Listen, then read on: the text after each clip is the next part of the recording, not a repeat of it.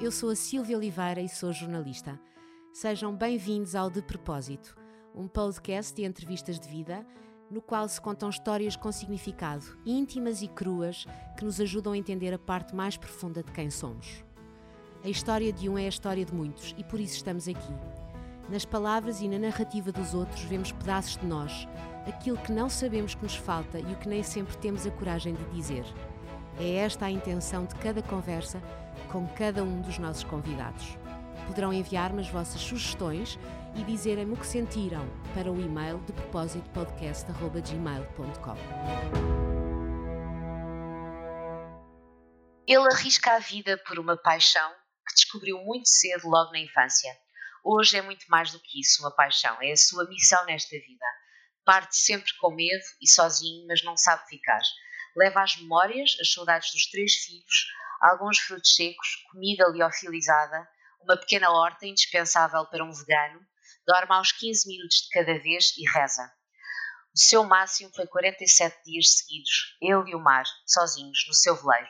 Mas aos 43 anos já tem no seu currículo milhas suficientes para mais de três voltas ao mundo. A verdadeira ainda está por fazer. O meu convidado é Ricardo Diniz, o velejador solitário português. Muito obrigada, Ricardo, por estar no de propósito. É um privilégio poder levar a tua história de vida a quem nos está a ouvir. Olá, Silvia, obrigado. É, é muito bom termos este momento para conversarmos e, e partilharmos e explorarmos ideias. E partilharmos. Vamos falar dos teus feitos impressionantes. Eu tremo só de pensar e acho que, como eu, tantas outras pessoas, é preciso muita coragem para uma pessoa se enfiar num barco à vela, num veleiro, ainda que sofisticado. Não deixa de ser um veleiro, sozinha e passar tanto tempo no mar. Mas vamos falar também de ti, porque queremos perceber como se faz. E o que eu gostava de saber, para começarmos, é onde é que se vai buscar a coragem e como é que se cala o medo quando se parte sozinho para o meio do mar. Sabes que quando nós desejamos algo, uh, e, e, se isso for de um bom lugar, se isso vier do sítio certo uh, do nosso ser, uh, se não for uma coisa de, de ego, de competição, de vaidade, de provar seja o que for a alguém, se vier de um bom sítio, se vier de um lugar saudável, se vier do coração, se for uma coisa feita em amor, mesmo que seja difícil, mesmo que seja assustador, hum, é possível concretizar, é possível fazer. Quando estamos bloqueados com, com o medo, temos sempre do nosso lado a autenticidade daquilo que queremos atingir. E se for feito pelas razões certas, se, se quisermos atingir algo pelas razões certas, eu acho que temos tudo a nosso favor e é mais, uh, é mais fácil concretizar, porque hum, ter medo é uma coisa, mas ter vontade, quando vem desse sítio certo, uh, no meu caso, e eu sinto que acontece a todos, podemos superar esse medo, porque queremos fazer algo em verdade, e, e acho que isso é fortíssimo. E quais são as tuas, uh, as tuas razões certas que vêm do coração e não do ego, como disseste? Uh, não é fácil calar o ego também. Mas quais são as tuas razões certas que te fazem calar o medo? Sabes que eu sempre senti que hum, estas missões, estas expedições que desenvolvemos, uh, é como se não fossem minhas. Este barco nunca digo que é o meu barco, eh, é o nosso veleiro, é, é, é, a nossa ferramenta que nos permite atingir o que atingimos. É como se as coisas viessem através de mim e não de mim. Uh, não é coincidência o meu livro, vários escritos, mas apenas um publicado. As primeiras palavras que encontras é Deus quer, o homem sonha, a obra nasce. Uh, retirando toda uma camada religiosa a estas palavras, Sim. Se nós imaginarmos que tantas coisas que nos inspira vêm de fora, uh, acho que não é coincidência nós tão facilmente olharmos para cima quando procuramos uma resposta ou alguma esperança ou alguma força. Portanto, este Deus quer, o homem sonha, sugere que não é do homem, mas é através do homem que as coisas se concretizam e que a obra nasce. E por isso os meus projetos e as minhas vontades e os meus sonhos é como se não fossem meus, são coisas que, que eu tenho que fazer. É como se que tu uma... veiculas. É. São através de ti que elas são feitas. Sim. E, e por isso hum, eu, eu, já aprendi a reconhecer essa energia, essa frequência, esse, esse impulso, essa temperatura. Parece que é, há aqui um calor que eu sinto, um calor mesmo, um calor de. É um calor que está cá dentro. Eu não transpiro com esse calor, mas é um calor de dentro que, que eu já percebi. E às vezes eu olho e digo, sério, é isto que eu tenho que fazer agora? Uou! E, e, sabes? E, mas, mas eu tenho que eu reconheço essa energia, já, já reconheço essa frequência, já aprendi a confiar. E então, quando é para ser, é para ser, e lá vou eu. E, e, e entendo que eu gosto de ser uma peça num grande projeto. Eu sou o Homem do Leme. Aliás, o Homem do Leme é o Ricardo Mar, porque há dois. Sim. Sabes? Já, há, o Ricardo há, Mar e o Ricardo Terra. É, há aquele que lá anda. É, e ele é que percebe do assunto. E depois há o Ricardo Terra que trabalha para ele. É assim que sentimos isso muito claramente. Eu acho claramente. que tens um nome qualquer para o Ricardo Marco que achas piroso uh, falar na terceira pessoa, não é? Como é que é, é esse nickname para o, Fernan para o Ricardo Mar? Ah, depende com quem falas, mas uh, quando nós estamos a. Um, quando nós estamos a montar um projeto, há aqui vários níveis, ou seja, não é só uma vontade que me dá, como acabei de dizer, a metodologia é outra. Depois há todo um trabalho de equipa, há, há pessoas que uh, fazem a edição dos vídeos, a edição do material que eu envio do barco, que trabalham em imprensa, as entrevistas. Portanto, há toda aqui uma espécie de Rock in Rio que é muito mais do que um concerto de música, não é? Uh, há todo aqui um, um, um, circo montado em torno do que fazemos que envolve várias pessoas. E quando nós estamos sentados em equipa a tomar decisões operacionais de comunicação, marketing, estratégia, retorno aos parceiros e patrocinadores, como é que vai ser a agenda das entrevistas quando eu estou no mar, via satélite, portanto, tudo, tudo isso.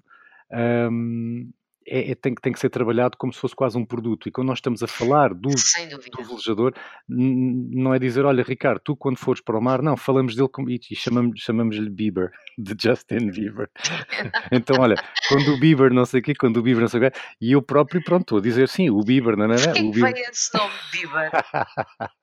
Porquê? Um, sabes que há coisas que são muito subtis, mas depois acabam por ficar.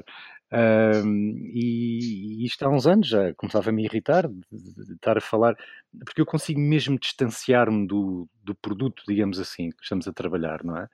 E, e, e, ficava fleiro, mas era assim que eu sentia quando eu dizia: Olha, portanto, quando, quando o Ricardo e o Barco chegar, portanto, eu punha-me de fora como marketeer da coisa. Sim. E dizia: Olha, quando o Ricardo chegar a Cabo Verde, nananana, e eu não conseguia mais aguentar essa terceira pessoa, e também não queria dizer quando eu chego, senão há aqui muito eu na conversa.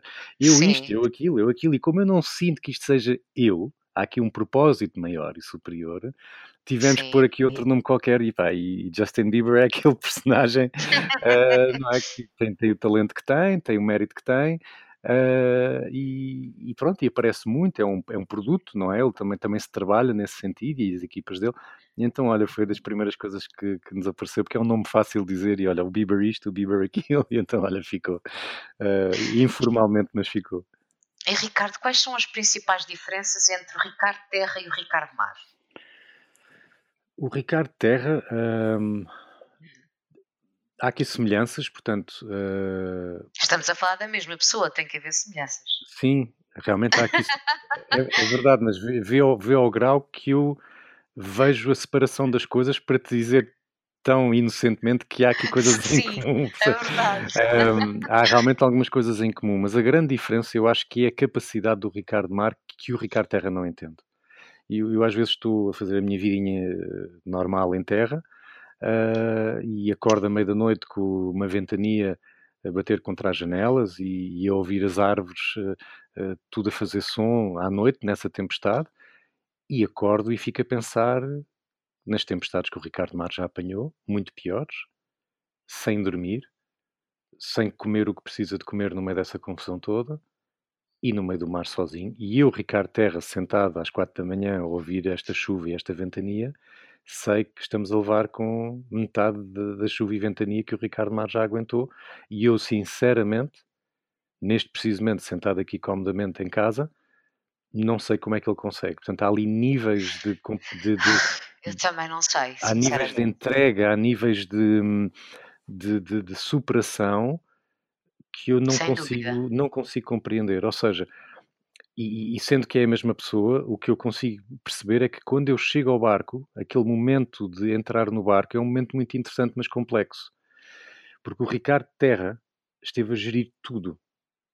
A última palavra é sempre do Ricardo Terra, que é com quem, estamos, é com quem estás a falar agora, não é? Sou eu. Olá, Sim. bom dia. É? aqui está o Ricardo Terra. Todas as decisões Olá. são minhas, passa tudo por mim, passa tudo, tenho uma equipa a quem delego, tudo bem, mas há decisões finais operacionais que têm que vir de alguém e têm que vir sempre de mim. E quando Sim, eu entrego... sobretudo aquela decisão em que vamos. Sim, essa do em vamos. Que entras no barco, não é? Vamos. Mas esse vamos, quando eu entro no barco, eu entro como Ricardo Terra. E é ainda? Uma... Ainda. E o Ricardo Terra entra no barco e olha à volta e vejo que está tudo impecável, vejo que está tudo bem preparado. Sinto está orgulho da equipa. Tenho orgulho em tudo o que atingimos. Chegámos à linha da partida, que é uma super, super vitória. Chegar à linha da partida teres o sonho, teres a ideia, concretizares e estás lá. Esse é um grande momento, é uma grande vitória. E quando eu arranco para o mar, eu ainda estou em modo project manager. Eu ainda estou ali a sentir que está tudo bem, ainda estou em modo de cuidar. Sim. Em modo de cuidar para de quem é que depois vai para o mar. E. Quando é que passas a Bieber? E depois aparece o Ricardo Mar, que às vezes aparece passado duas ou três horas, mas às vezes ah, aparece é? passado um dia ou dois. E quando ele demora a aparecer, é doloroso. Ele aparece. É doloroso. Porquê? Porquê? Tem que, tem, que, tem que entrar, ele tem que entrar. Porque se ele não entra, não é o, o Ricardo. Que é que impede, o que é que impede o Ricardo Madre de entrar? Porque é que, o que é que o faz demorar? Umas vezes mais, outras vezes menos. Isto eu aprendi dolorosamente ao longo dos anos e com o trabalho de uma psicóloga de desporto a Ana Ramírez. Foi fantástico trabalhar com a Ana, que habitualmente trabalha com atletas de alta competição e futebolistas. Sim. Foram horas muito valiosas ao longo de anos que eu passei com a Ana, em que fomos aqui desmontar algumas coisas. E uma das dificuldades que eu tinha, e isto há 20 anos, é que eu entrava no barco e ficava preocupado e com sentimento de culpa em relação a quem ficava em terra porque essas pessoas estavam preocupadas por mim e eu ficava triste por estar a preocupar pessoas. Nomeadamente e... a tua família, os teus filhos. E era difícil despegar disso. E, e estás a falar de, de, das pessoas da tua família, dos que gostam de ti, dos que tu amas, não é? De, de todas as pessoas que eu via preocupadas. E portanto eu ficava preocupado por elas estarem preocupadas. E o que eu tive que fazer com uma estratégica dose de egoísmo foi cortar isso e não me preocupar com os sentimentos dos outros, porque isso é da responsabilidade deles. O que eu estou a fazer é o que eu sinto que tenho que fazer e eu tenho que me focar em mim. E isso não é nada natural para mim, porque a minha vida é sempre uh, e cada vez mais dedicada aos outros. E, eu percebo, e é muito tramado é muito difícil, é muito difícil nós desligarmos das reações e das emoções que os outros uh, têm, mas elas de facto não são da nossa responsabilidade, são da responsabilidade dos outros. Mas nós vivemos a absorver todas essas, uh, essas preocupações, essas eh, emoções todas, não é? Sim, e, e ao, ao ter a noção disto, comecei devagarinho a conseguir mais depressa entrar em modo Ricardo Mar. Sim. E, e ao ponto que se diferenciam e que são duas entidades. Uh, eu acho que hoje em dia quando entro no barco é uma questão de horas. No próprio dia já encaixei. Já uh, conseguiste desligar mais, uh, mais facilmente. É, e entrar mesmo em modo barco. Uma das coisas que eu fazia, isto é normal, qualquer pessoa faz uma viagem e naquela primeira noite sozinha, a pessoa sente falta dos seus e adapta-se à nova cama, à nova almofada, há todo um processo sim, de adaptação, não é? Sim. Somos animais de, de rotina, de hábitos, somos bichos sim. de hábitos e de repente eu chegava, eu chegava ao mar e, e, havia ainda essa ligação com terra, não é? Senti falta Sim. disto e daquilo. Hoje em dia, felizmente, há esse corte e, e, e talvez também tenha sido por essa necessidade para eu, para eu continuar a ser feliz no mar e sentir-me bem no mar, uh, gerou-se em mim uh, automaticamente ao longo dos tempos esta, esta coisa de, de haver um Ricardo Mar e um Ricardo Terra. E o Ricardo Mar Sim. parece que continua lá, ele é que percebe daquilo, ele é que lá está neste preciso momento ainda. Parece que nunca Sim. vem dali, nunca vem embora dali. Sim. E, e o Ricardo Mar uh, sozinho num, num, barco no meio do mar, uh, como é que ele é? Destemido, corajoso, já percebi. Uh, ou, ou, como, é, como é que é o Ricardo Mar dentro de um barco sozinho no meio do oceano? Sou extremamente exigente. Talvez seja a primeira, a primeira coisa que me ocorre, porque. Exigente como? A que nível? Contigo? Tudo tem que funcionar. Tudo tem que estar bem. E, e uma pequena peça que custa 10 euros pode comprometer toda uma missão que custou milhares de euros. Sim. E por isso eu estou sempre em cima de tudo, o máximo possível. Eu tenho um uma espécie de ongoing maintenance schedule, não é? Estou sempre a verificar as coisas, a fazer a manutenção às coisas com alguma rotina, com alguma cadência, para garantir que está tudo bem. Eu tenho que perceber de tudo, mas não sou mestre de nenhuma das coisas, não é? Eu não sou construtor naval, mas tenho que perceber um bocadinho daquilo em caso de haver uh, um, um, problema em que eu tenho que mexer com resinas e epóxi e fibra de vidro e madeiras, tenho que me desenrascar Sim. com ferramentas, tenho que me desenrascar com eletricidade e eletrónica, tenho que saber cozer uma vela quando uma vela rasga, senão ela não vai uh, funcionar com o vento, tenho que perceber de mecânica, tenho que perceber das baterias, de meteorologia, uh, e isto é fascinante, eu adoro isto e, e estou sempre em modo uh, esponja, estou sempre a, a, absorver informação, estou sempre a estudar o mar, estudar uh, as nuvens, o céu, a cor do céu. É muito bonito porque isto, tal como um sábio agricultor ou um, um, um velho pescador experiente que percebe muito mar, eles não olham para cartas de meteorologia, não precisam. Eles não têm aplicações nos telemóveis, não precisam. Eles olham para o mar e entendem logo o que é que se passa. Conseguem entender logo todo o sistema meteorológico naquele momento. E, isto acaba por acontecer para quem anda no mar ou, ou para quem anda conectado com a natureza. Só pela cor do nascer do sol já sabemos como é que vai correr o dia. Já entendemos perfeitamente. Pois, são, são informações, eh, como dizes, bonitas, mas são sobretudo informações úteis para sobreviver. Tens a vida uh, entregue ao mar. Sim, é um livro aberto. O mar e o céu uh, são um livro aberto uh, sobre o que é que se está a passar quando tu entras em harmonia com isso, quando tu te conectas com a natureza, tudo flui de outra maneira. Portanto, o Ricardo Mar está intimamente conectado com a natureza, com o ambiente que lhe rodeia e, e, é navegar como se o barco fosse uma casca de ovo. É cuidar da máquina, porque essa máquina é a minha única ligação à vida e, portanto, eu, eu tenho mesmo que preservar o barco, cuidar do barco, por vezes puxa um bocadinho por ele, precisa, tem que acontecer, não é? Portanto, o barco tem que atingir um certo objetivo, não do ponto de vista de performance, de competição, mas se eu chegar a este sítio até este dia, eu vou estar numa posição mais favorável para depois apanhar aquela tempestade de um ângulo mais favorável para conseguir manter o barco a andar em segurança e se calhar até um bocadinho mais depressa. Portanto, há, há sempre este xadrez, eu tenho que estar sempre duas ou três jogadas à frente e, e essas jogadas são dias eh, eu tenho que estar sempre a ver alguns dias à frente para manter a, máquina e o tripulante seguros e, e a fazer boa viagem uh, rumo ao, ao, destino final. Portanto, cada momento é um momento crucial para que tudo, tudo, tudo aconteça. São pequenos é momentos que... que se vão conectando com pequenos momentos. Sim, como é que no meio de 47 dias, que foi o teu máximo no meio do mar, sozinho, como é que se combate uh, o medo, a ansiedade, uh, o pânico, porque passaste por situações muito perigosas, viste a tua vida por um fio, uh, e já nos vais falar sobre isso, mas como é que se combate, como é que se controlam e regulam tantas emoções ao longo de. sozinho ainda por cima?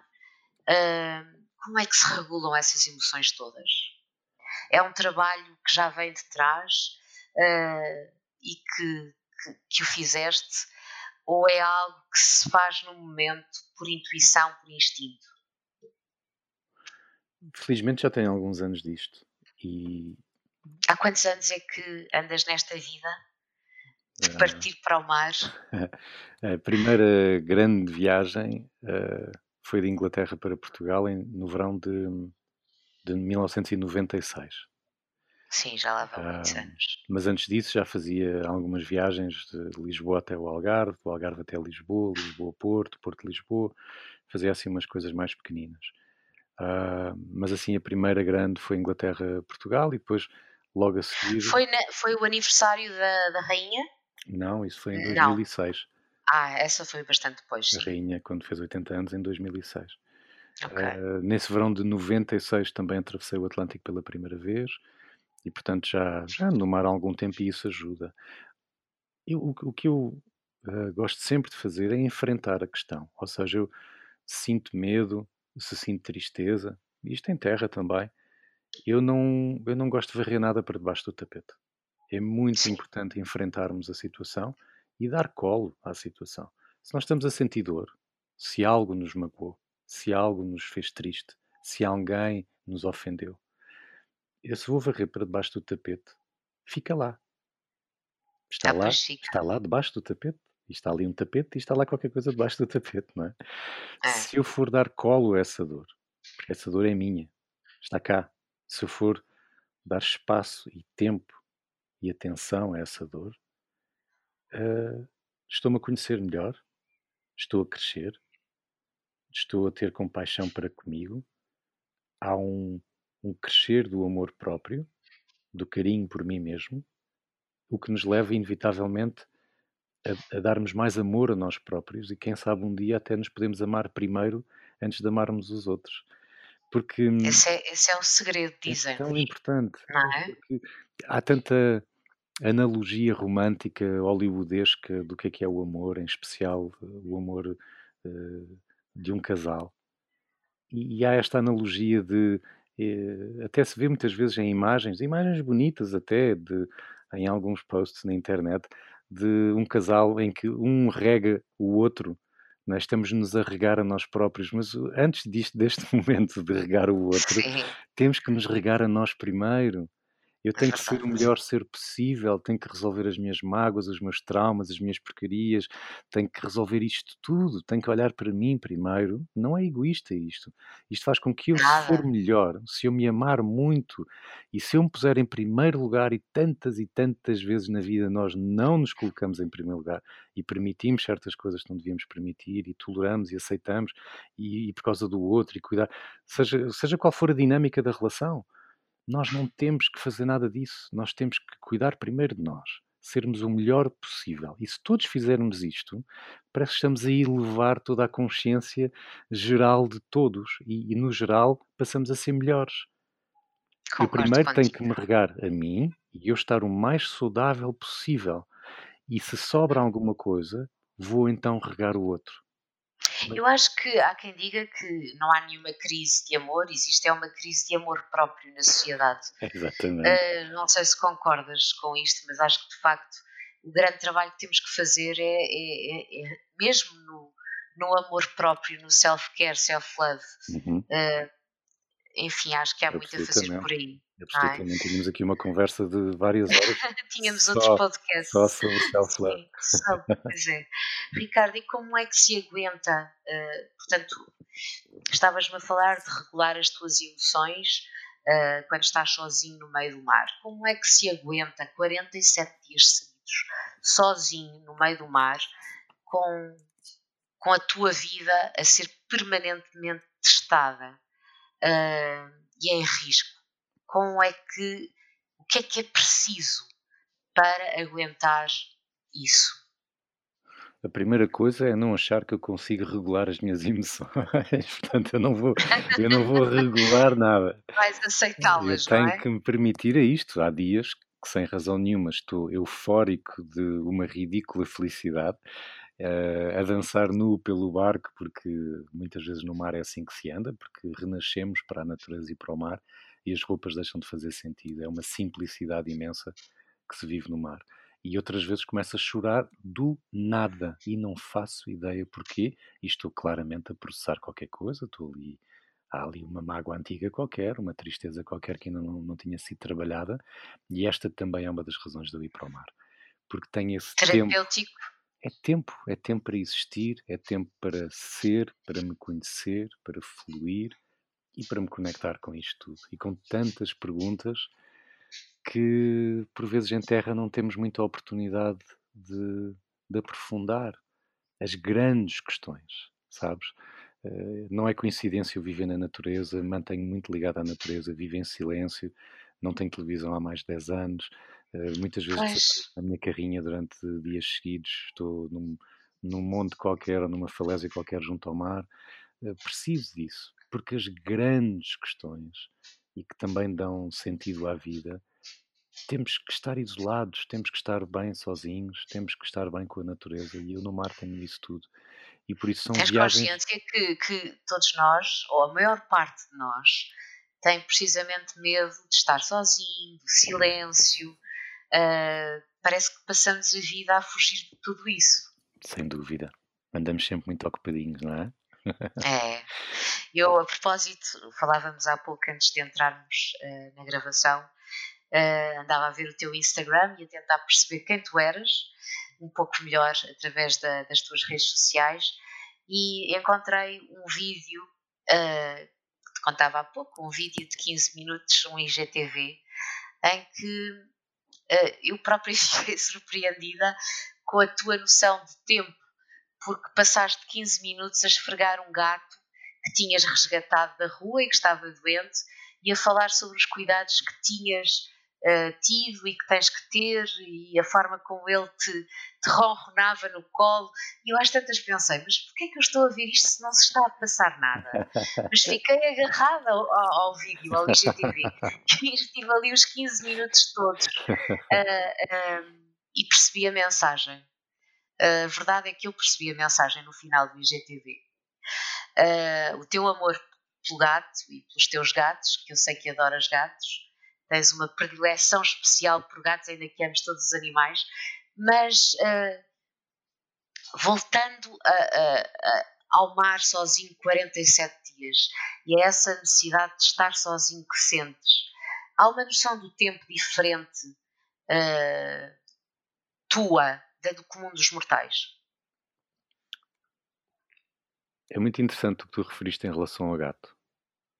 Porque eu esfreguei aquele. Eu, eu só não fui ver outra vez porque ainda não tive tempo, porque aquilo uh, fez-me pensar, de facto. É o teu momento zen, a veres-me fazer festinhas a um gato. Não, fez-me pensar, inesperadamente, fez-me pensar.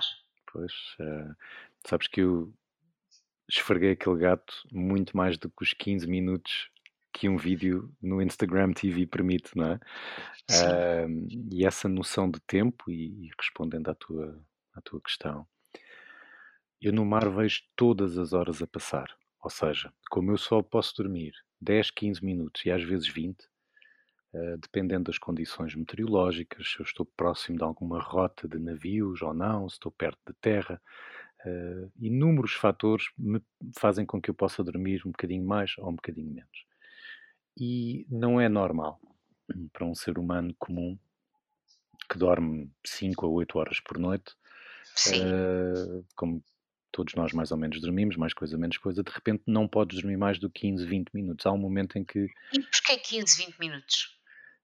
Uh, porque nesse tempo pode haver uma colisão Imagina, vais a velocidade X numa direção, mas vem daquela mesma direção outro navio a velocidade Y. A relação entre essas velocidades faz com que a colisão se dê daqui a 10, 15, 20 ou 25 minutos, mais coisa, menos coisa. E tu dizes, ah, mas há tanto mar, como é que pode haver uma colisão entre dois navios com duas embarcações, com tanta tecnologia, radares, etc. Acontece. O problema é que depois se tu te deixas dormir, estás a confiar em quem está nos outros navios, quem está na ponte, que pode eventualmente estar a jogar as cartas e não estar a prestar atenção ao radar. Eu não dou esse controle a ninguém em relação à minha vida e à minha segurança, não é? Dou a um Sim. comandante de um avião quando me sento num avião, eh, pronto, estou ali sentado, não posso fazer muito, mas quando eu estou no mar, o comandante sou eu.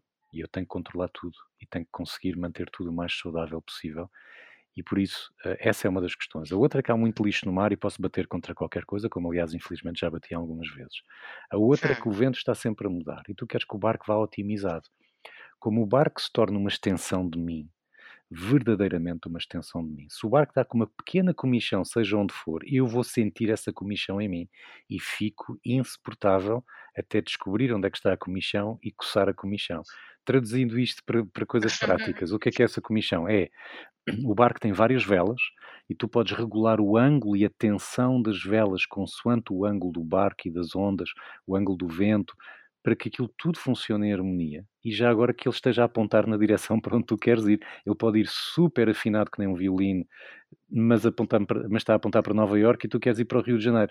Não vale a pena ir afinadinha na direção errada. Portanto, mais vale ir tudo, mais vale ir menos afinada, mas ali num compromisso entre o barco vai mais ou menos feliz e eu estou mais ou menos aí na direção certa, do que ir perfeitamente impecável, mas na direção errada, não é? Uh, como, e agora ver o paralelo que isto é. Isso não é um stress horrível?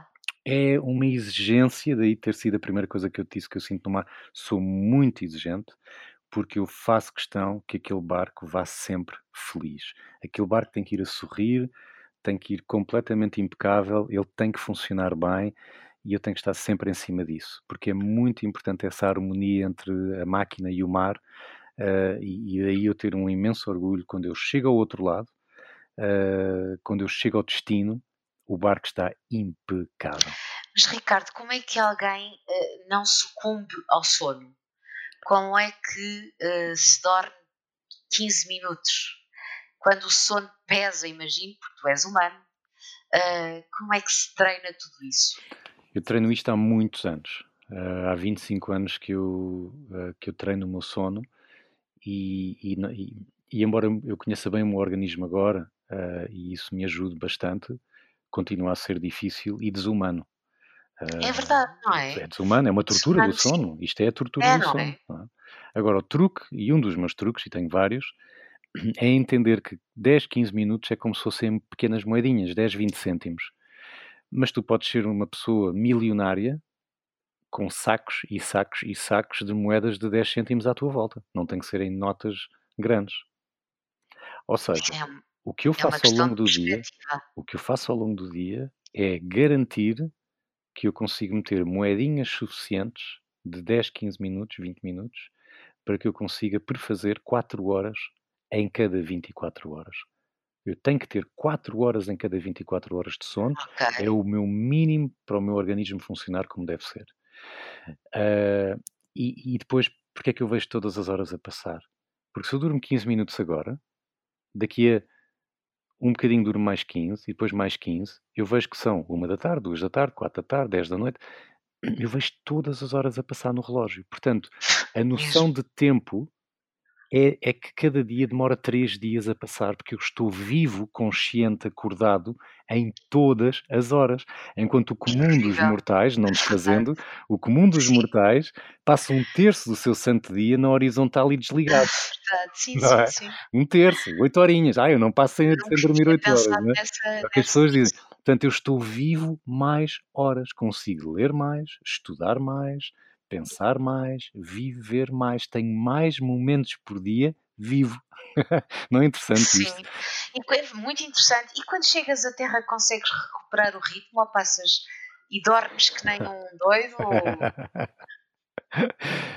um, quando chego à Terra acontecem várias coisas. Uh, em 96, quando cheguei uh, das Caraíbas a Lagos, no Algarve, após uma breve escala nos Açores, esta primeira travessia do Atlântico, eu já andava feito pirata de mochila às costas, de um lado para o outro, entre barcos, vim vindo de Inglaterra, de repente estava nas Caraíbas, e eu ligava sempre para casa a dizer que ia só fazer mais uma, só mais uma. Agora tenho um barquinho só para levar até ali ao Mónaco. Agora, no Mónaco há um barquinho que é preciso levar à Grécia. E o meu pai já não estava com paciência para isto, que já não me via há meses, eu tinha estado a estudar em Inglaterra, e, e ele estava em Lagos, sabe-se lá há quanto tempo, e assim que aquele barco entrou, só faltou ele me pôr umas algemas que ele disse, João Ricardo, e quando, quando se ouve João Ricardo já sei que, que a coisa vai correr mal.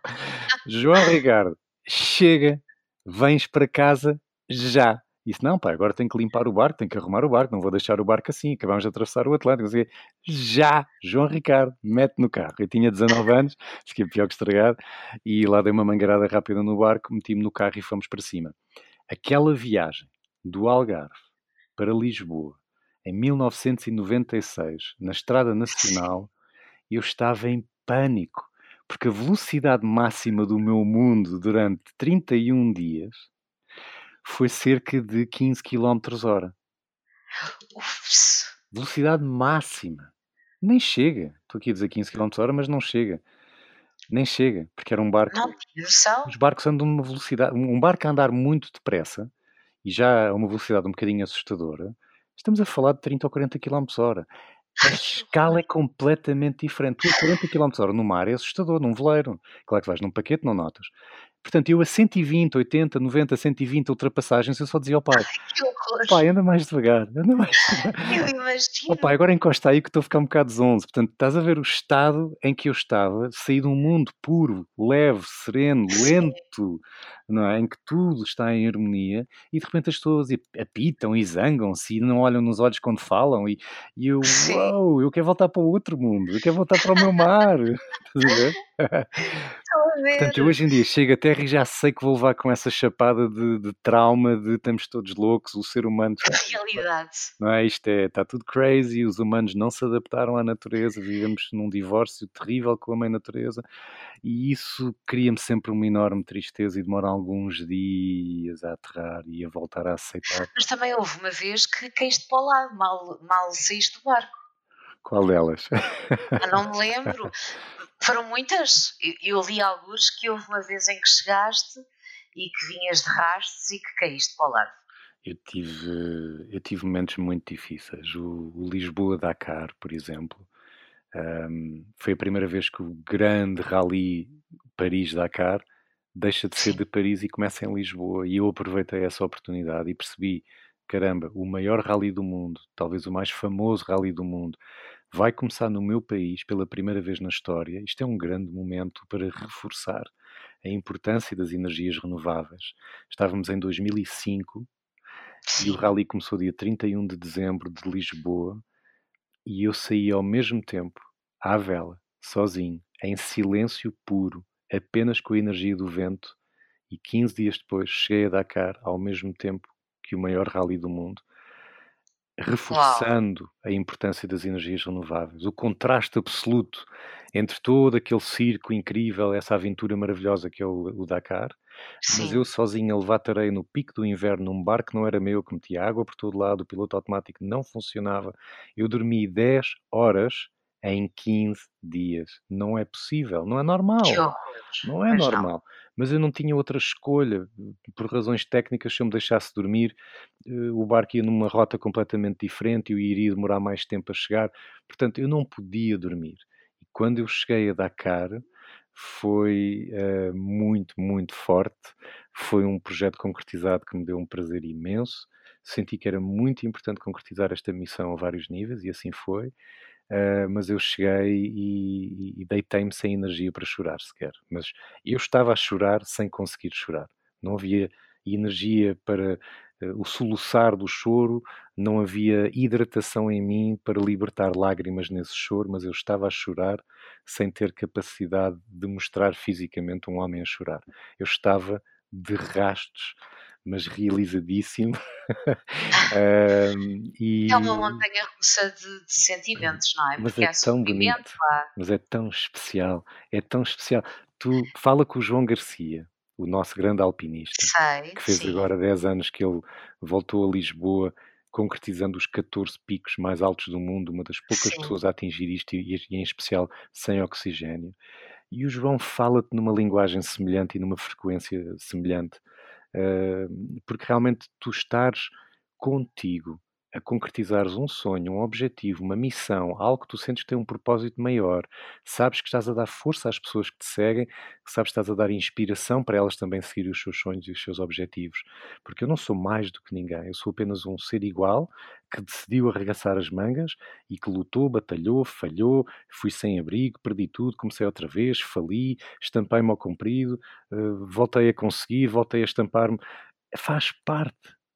E, portanto, quando as pessoas olham para isto, dizem: caramba. Sabes que eu acho que às vezes temos a tendência, tens razão, mas uh, nós olha, aquilo que, que eu gostava e aquilo que desejo para mim e para todos os que nos estão a ouvir é que estas histórias de vida uh, com propósito uh, não sirvam só para nos inspirar e para ficarmos quietos.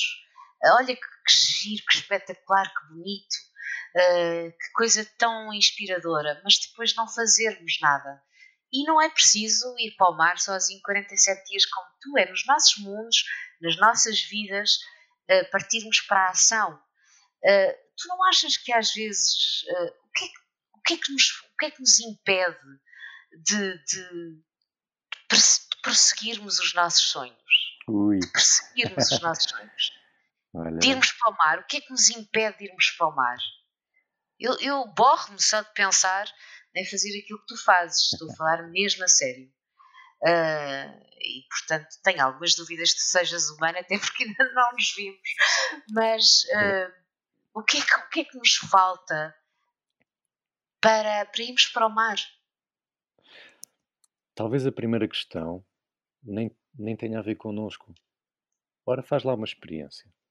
Pega assim em 20 amigos, 10 familiares e diz-lhes assim: Olha, estive a pensar, vou abrir um restaurante. Vou abrir um restaurante em Lisboa, na Baixa, com cozinha portuguesa, mas também italiana e também espanhola, e assim todos comem, todos gostam, e se não gostam de uma coisa, gostam de outra, e vão lá. Olha, vai ser espetacular e, e, vou investir tudo o que tenho e não tenho, vou vender o carro e o cão e a bicicleta, e vou investir nisto, vou investir tudo o que eu tenho nisto, acredito mesmo neste projeto e vê o que é que te acontece. Pois. Vais, ser, outros, é? vais ser protegida com agressão disfarçada de amor e preocupação com a melhor das intenções. Mas é tipo, Silvia, não te metas nisso. Tu não vês as claro. notícias. Tu não vês como é que isto está. Vais abrir um restaurante agora vais ter Ricardo, sempre essa resposta. Os outros, não é? Começa é, com os outros. Os outros não nos permitem, com a melhor das intenções. Começa com pai e mãe. Logo, os primeiros que nos traumatizam logo com a melhor das intenções. É pai, verdade, mãe, logo, verdade. tal, não é? E Teu depois... pai, por exemplo, aos 19 anos, amarrou-te e levou-te, enfiou-te num carro a caminho de Lisboa. Com a melhor das intenções. Com a melhor das intenções, O meu pai claro. é pai galinha, é uma pessoa extremamente amorosa, é uma pessoa muito simples, é, um, é, é uma pessoa muito culta, muito vivida, muito viajada, é uma pessoa fantástica, mas é uma pessoa simples de, de, na sua maneira de percepcionar as coisas. E o que ele vê é o meu filho, que eu amo, está neste momento sozinho no meio do mar, num barco, e se ele partir agora a cabeça, a ajuda mais próxima, se calhar demora 10 dias a lá chegar. Portanto, é normal que ele fique atrapalhadíssimo com estas coisas.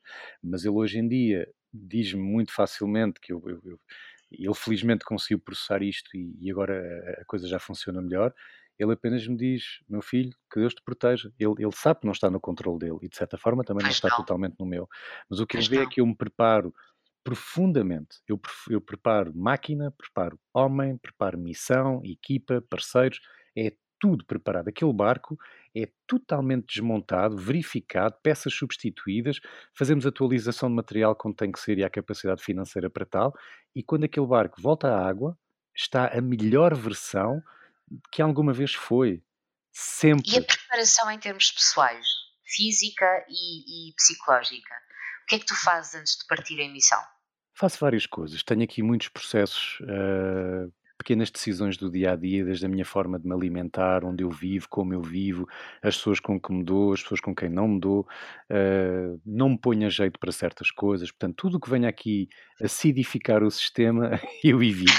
Explica-me o que é que acidifica o sistema? Olha, um, quando uma pessoa deixa de comer animais uh, e passa a ter uma alimentação à base de tudo o que não tenha a ver com animais, imediatamente o teu organismo fica mais alcalino. Eh, o cancro, por exemplo, não consegue existir num ambiente alcalino, mas Sim. adora um ambiente acidificado. Portanto, quando deixas de comer carne, laticínios, essas coisas todas, estás a fazer um enorme favor ao teu organismo.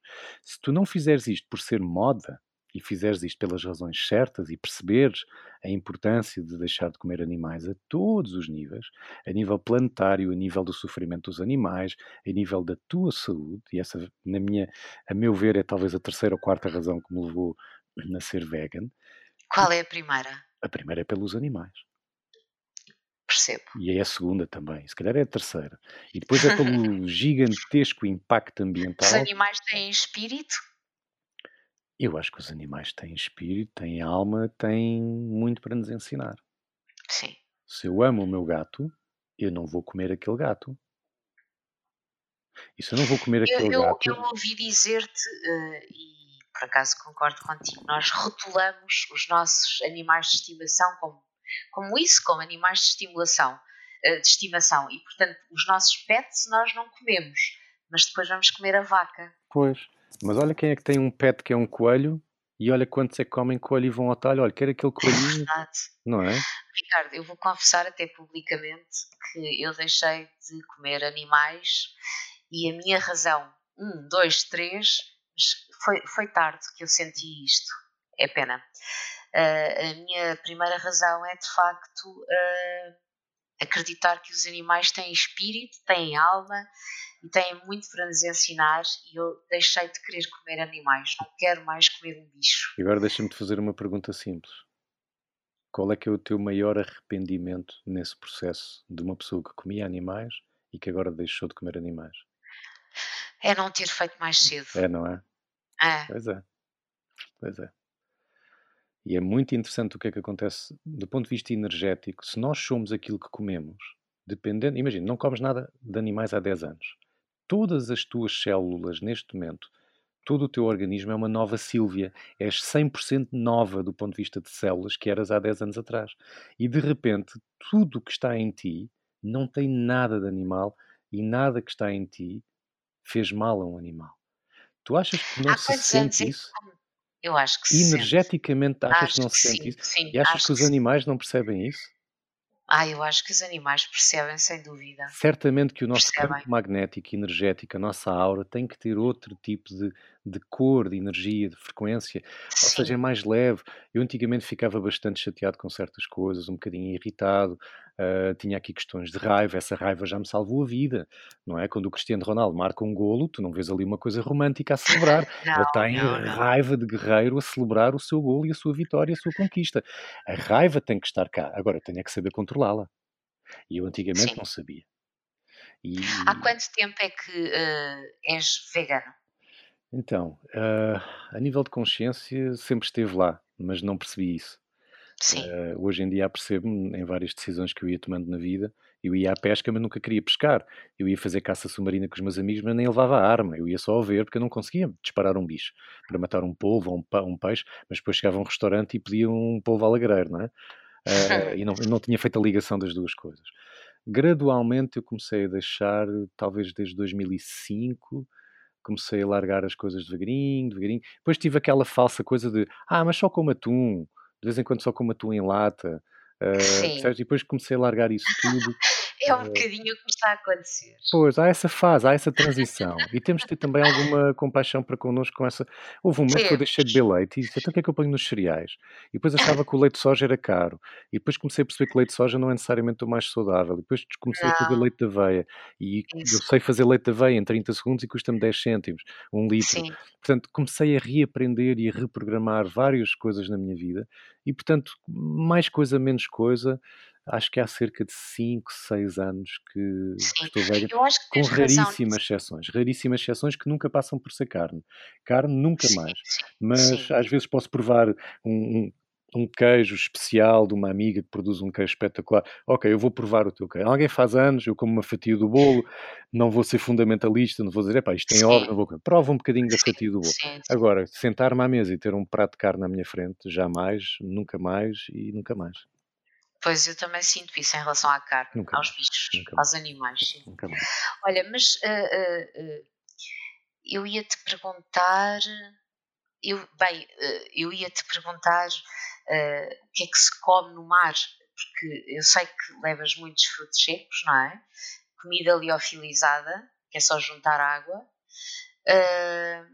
e estávamos também a falar da preparação uh, da, da, tua preparação física e psicológica uh, para aguentares tanta, tanta turbulência uh, no sentido literal e não só. o que é que tu fazes antes de ir? Ou seja, a tua alimentação, a atividade física, o que, é que, o que é que fazes para te preparar? A própria preparação do barco já é muito fisicamente intensa, ou seja, uh, só, o barco fica num estaleiro, em doca seca, uh, o barco fica a cerca de 5, 6 metros de altura do chão e, e sobe escada, desce escada, vai ali, puxa ali, carrega isto, mete aquilo, vai ali. Já isso é muito físico. Portanto, não precisas de ir para o crossfit. Uh, eu acho que era importante ir para o crossfit. eu acho que era importante ter aqui uma atividade física mais estruturada, mas eu tenho uma má relação com ginásios, uh, embora reconheça o valor que tem quando é bem acompanhado por alguém que percebe do assunto, um bom PT. Um, mas o meu dia a dia já é bastante saudável. Eu ando bastante de bicicleta, faço surf, faço stand-up paddle, ando de um lado para o outro em stand-up paddle. Uh, portanto, o próprio barco depois treina-me, porque os gestos físicos necessários uh, no barco uh, são diferentes do que tu tens que fazer em terra, teus, a tua forma de te movimentares. Portanto, uh, basta navegar todos os dias durante 15 dias e o meu corpo já se começa a transformar de forma a aguentar aquele desafio, aquele aparelho. Sim. Sim. Portanto, o trabalho acaba por ser psicológico. Eu tenho realmente, como já disse, muitos momentos de silêncio que são importantes para mim, para mentalizar e visualizar. Houve uma, houve uma viagem muito bonita que concretizámos em 2012 e essa viagem foi à volta da Zona Económica Exclusiva de Portugal. Temos a maior zona uhum. marítima da Europa, das maiores do mundo, e há de Sim. facto uma linha que separa o mar de Portugal do mar dos outros.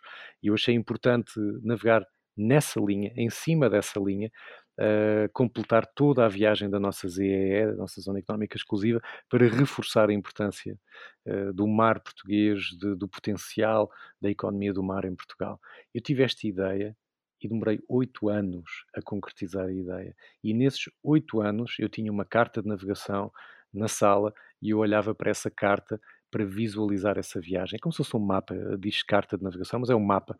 E eu olhava para esse mapa e eu visualizei a viagem toda, toda, quando eu a concretizei finalmente. Oito anos? Oito anos, desde a ideia até a concretizar. Oito Como anos. É que se tanto tempo? É muita paciência também. Também se treina a paciência. Talvez. Para eu conseguir os meus primeiros apoios foram cinco anos e mais de 4 mil empresas que eu abordei.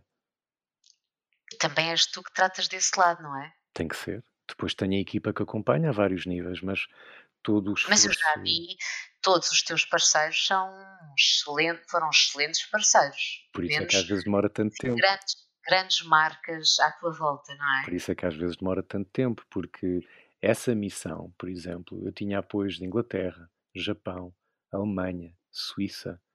E eu disse que não a todos. Eu disse Porquê? Porque este projeto, que nunca tinha sido feito, só fazia sentido se fosse o mais português possível. Eu tive uma entidade que me pôs umas chaves na mão e disse: Ricardo, este é o barco, este é o apoio, podes arrancar amanhã se quiseres. E eu disse: Muito obrigado, mas vamos estar a puxar a brasa à sardinha errada. Isto tem que ser o mais português possível, não vos sei dizer mais do que isto. Eu vou continuar a, a esperar para alinhar as coisas de outra forma, porque tanto do que eu faço surge de alinhamentos. E se eu não sinto esse alinhamento, eu pura e simplesmente não vou. E agora vou-te explicar o que é que aconteceu. Por ter esperado, o saber esperar não é estar basta à sombra da bananeira. É não, é sem fazer nada. Esperar, enquanto trabalhas, enquanto vais lavrando, a vida vai-te dando respostas, vai-te mostrando novos caminhos e vai-te mostrando o caminho. E por ter esperado, quando conseguimos, foi muito, muito maior do que eu poderia ter imaginado. Nós demos trabalho. Maior em que sentido? Porque em vez de ser um barco que me puseram à frente, toma a chave, boa viagem, o que acabou por acontecer foi que eu descobri um barco em França em 2011, um barco muito importante, muito especial, histórico, épico, maravilhoso, mas abandonado, cheio de problemas. Quatro sócios tinham-se desentendido, o barco estava cheio de dívidas, ninguém pagava as dívidas, e então o barco ia ser destruído, porque já era antigo, já ninguém queria, e então ele ia ser cortado às fatias, ia ser incinerado, e o que se aproveitava ia ser retirado e vendido para pagar algumas das dívidas. Eu interceptei toda esta situação dias antes do barco ser destruído, assumi as dívidas, comprei aquilo, trouxe o barco para Portugal, trouxemos o barco para os taleiros navais de Peniche, demos uma nova vida a uma alma antiga, demos-lhe essa possibilidade de ter uma nova história, um novo capítulo. Nós proporcionámos trabalho em Portugal a 312 pessoas. E esse barco foi o barco com que eu fiz a Zona Económica Exclusiva de Portugal. Faz muito Sabe mais melhor assim, sentido. não é? Foi muito, foi, foi isto, o propósito foi este. Foi muito importante. Financeiramente ajudámos os taleiros de Peniche, que na, na altura estavam numa situação muito sensível, muito frágil. Foi um projeto muito importante para a comunidade de Peniche, que é para mim uma casa também. Eu sinto-me em casa em Peniche, passo lá muitas semanas por ano onde tenho grandes amigos dos estaleiros e não só, das pessoas que nos apoiaram, e foi uma empresa portuguesa que entrou para ser o parceiro principal desta missão. Depois entraram outras empresas portuguesas e assim fez todo o sentido, porque eu estou a puxar pelo meu país pela marca Portugal, pelos produtos do meu país, pelos serviços das empresas do meu país, onde somos líderes mundiais em tantas coisas e o próprio português tantas vezes não, não sabe. Eu estou a puxar pela autoestima do nosso país. Eu estou a fazer com que o português de Portugal volte a gostar do seu país e faça as pazes com o seu país. Porquê? Porque o português de Portugal diz tão mal de Portugal e dos portugueses, ao contrário do português lá fora, do imigrante. É verdade, é verdade. São 5,5 milhões de portugueses a viver no mundo. Só em Paris temos um milhão. E esse português ama o seu país. Que não venha ninguém dizer mal.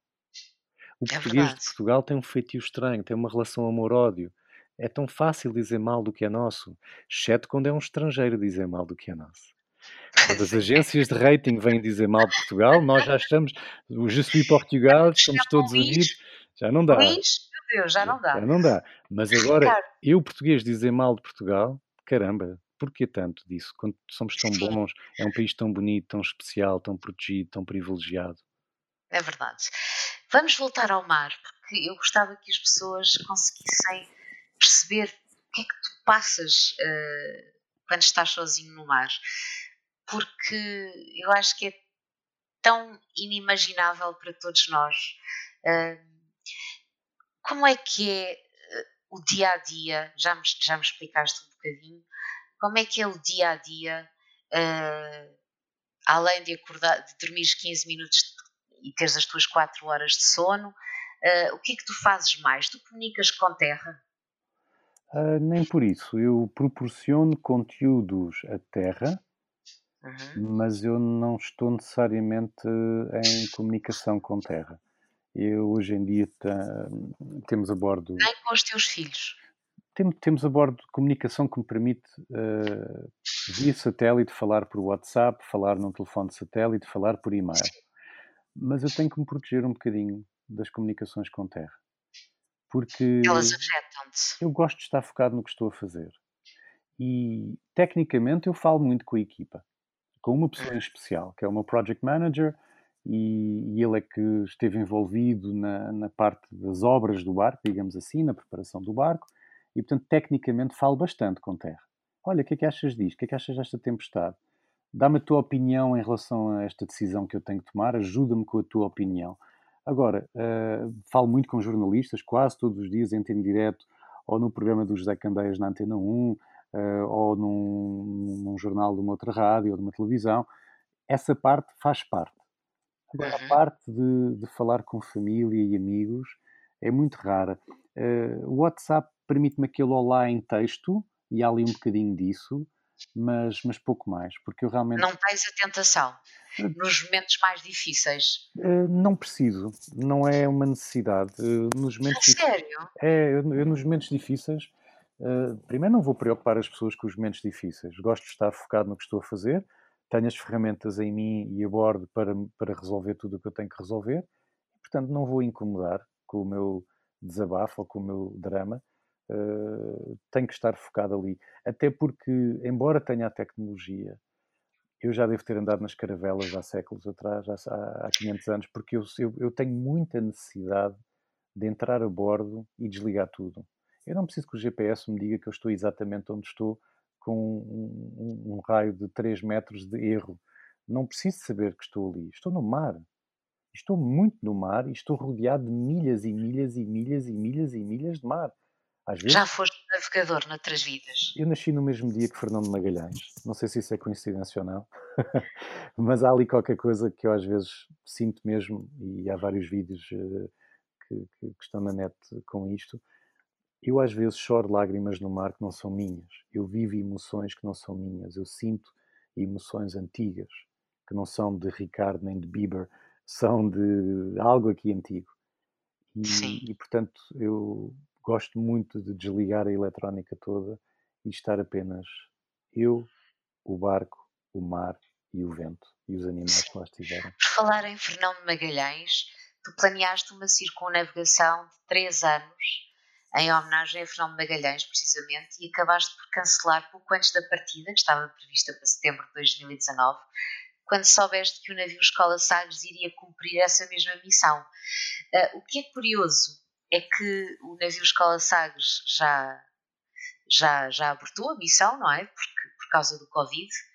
Uh, parece que, que, que escutaste alguma coisa tu na altura disseste que não, se o navio Escola Sagres já vai, não faz sentido eu ir também. Uh, o, que é que, o que é que te disse para não ires? Com toda a preparação que tu fizeste, com toda a planeação que tinhas feito, eh, o planeamento que tinhas feito?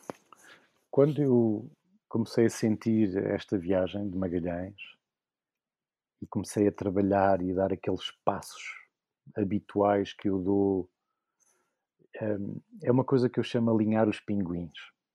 O que é que é isto de alinhar os pinguins?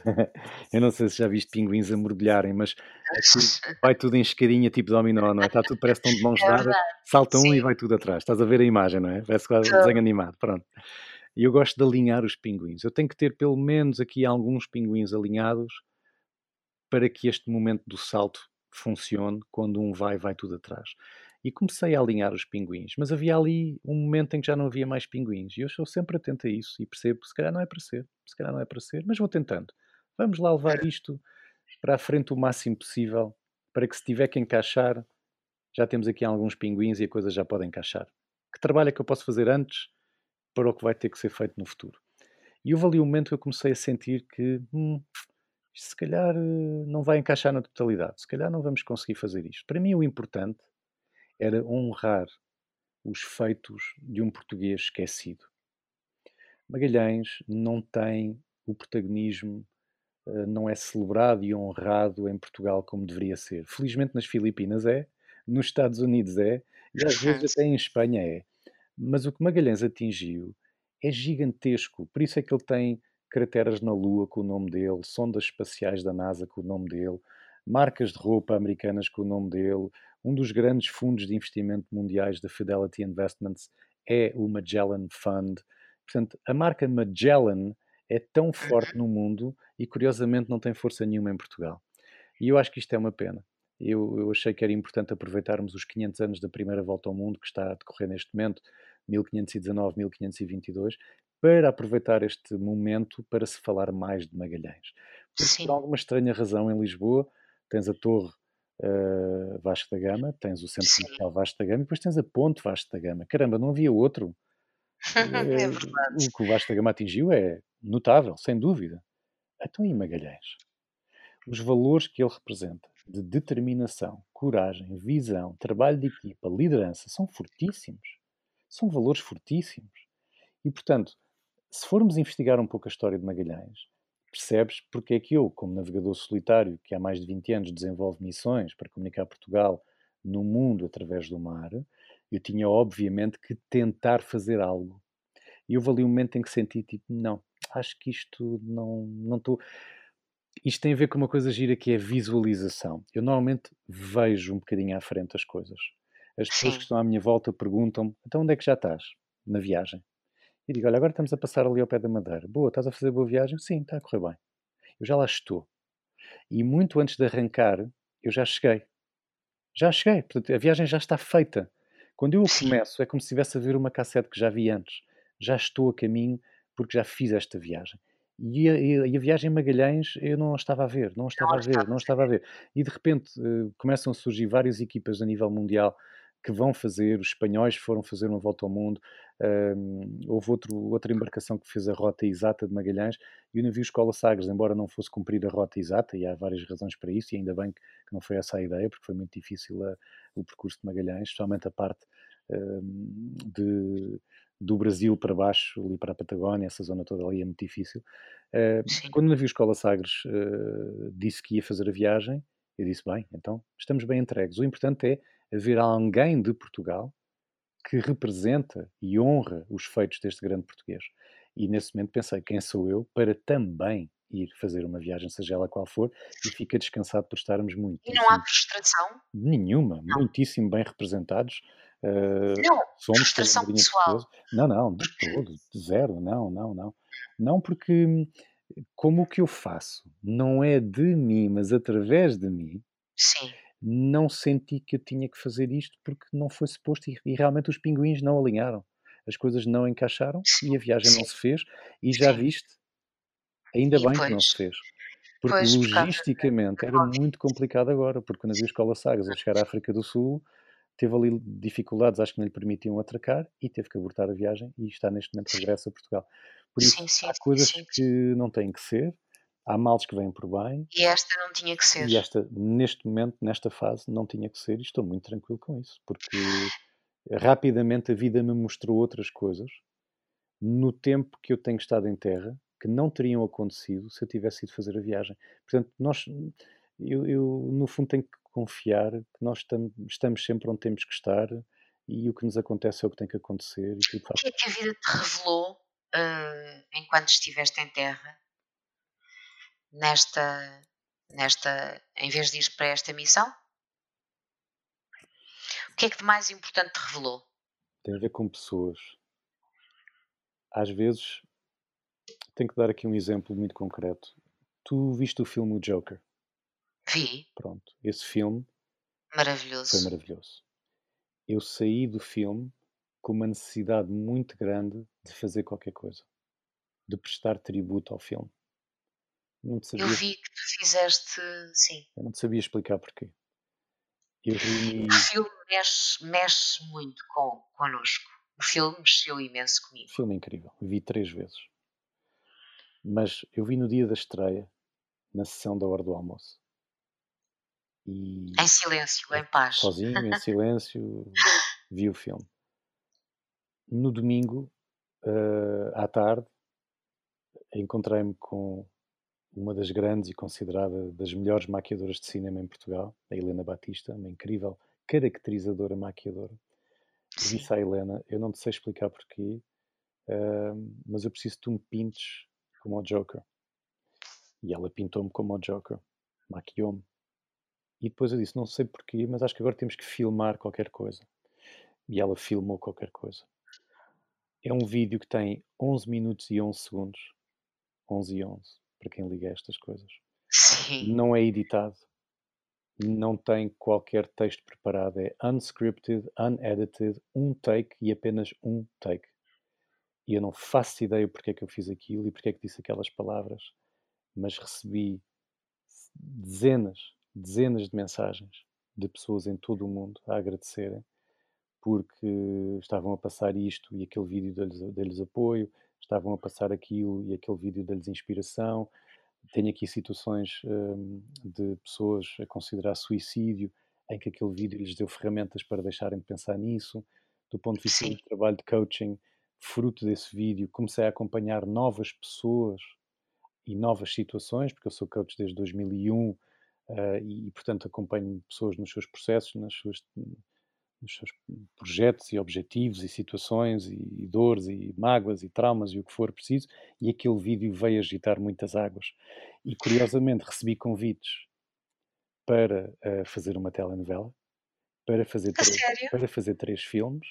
Eu disse, mas eh, esperem, eu não sou ator, eu fiz apenas isto porque senti que tinha que fazer.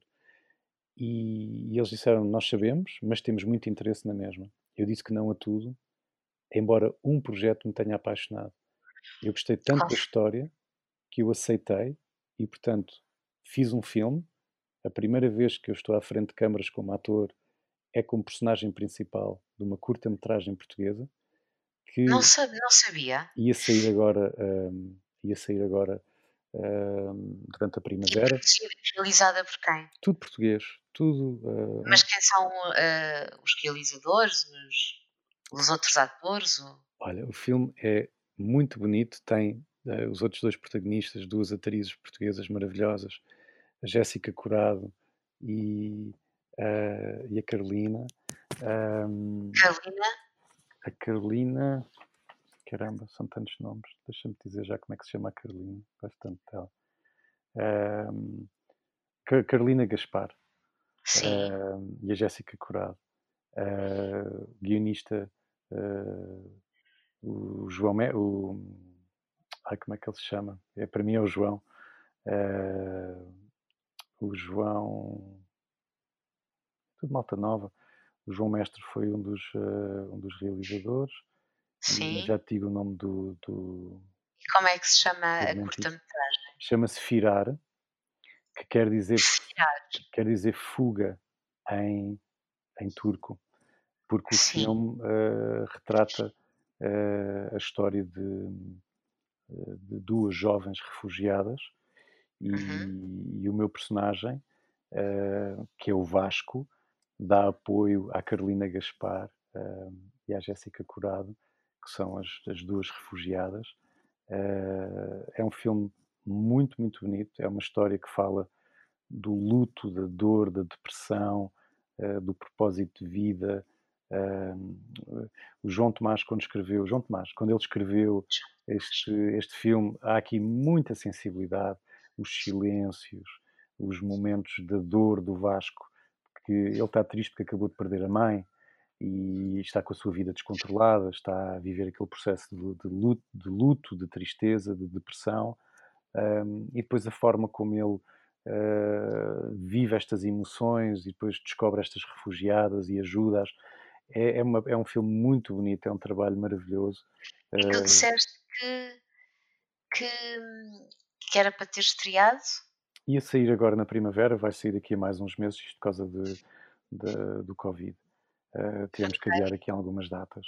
Mas nada disto teria sido possível se eu tivesse, se eu tivesse é. começado é. a Missão Magalhães em setembro de 2019. É verdade, é verdade, é verdade. Uh, o Joker foi em outubro, uh, comecei as gravações também mais ou menos nessa altura, novembro, uh, e isto tem sido uma experiência maravilhosa. Eu tenho adorado fazer este trabalho, tenho adorado o, o, a frescura de aprender uma coisa nova, de aprender uma.